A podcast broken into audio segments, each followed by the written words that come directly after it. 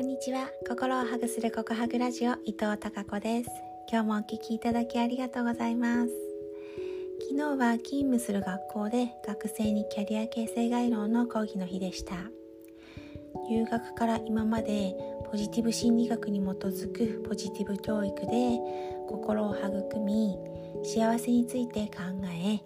仲間とつながる時間を多くとりました。昨日からはコーチングも取り入れて未来を描く練習をして行動につなげています。入学から3ヶ月経過した学生の変化と成長を感じる授業になんかねやりがいを感じていますよ、はい、告白ラジオではポジティブ心理学の5つの特徴をお伝えしています。さて4つ目のポジティブ心理学の特徴は科学的根拠に基づいているということです。心理学の研究は人間の感覚や思考行動などを調査や観察実験で定量的に計測します。そして計測したデータを統計的に分析して解釈するまでのプロセスが心理学研究と言えます。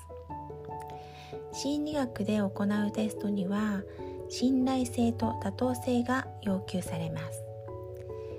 心理学研究における信頼性とは同じ人に対して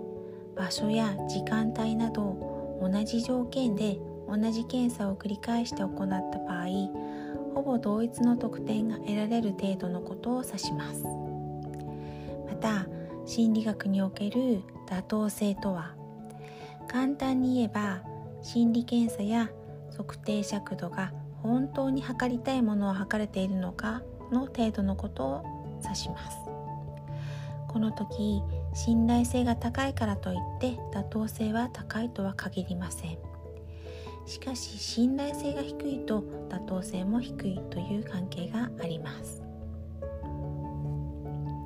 雑誌などでよく見かける心理テストはほとんどの場合その科学的裏付けが取れていません。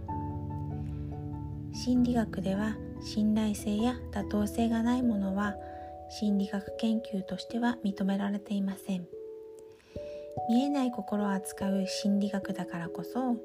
曖昧なものをいかに科学的で客観的かつ論理的なものとして実証実証研究をして科学的根拠に基づいているのかというところです。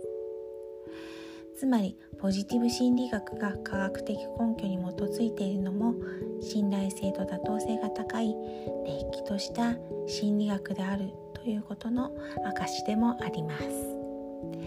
今日のお話はちょっと難しいですよね。私もそう思います。言葉だけで説明するって本当難しいなと思っています。それでは今日もひまわりのようなたくさんの笑顔の花が咲きますように。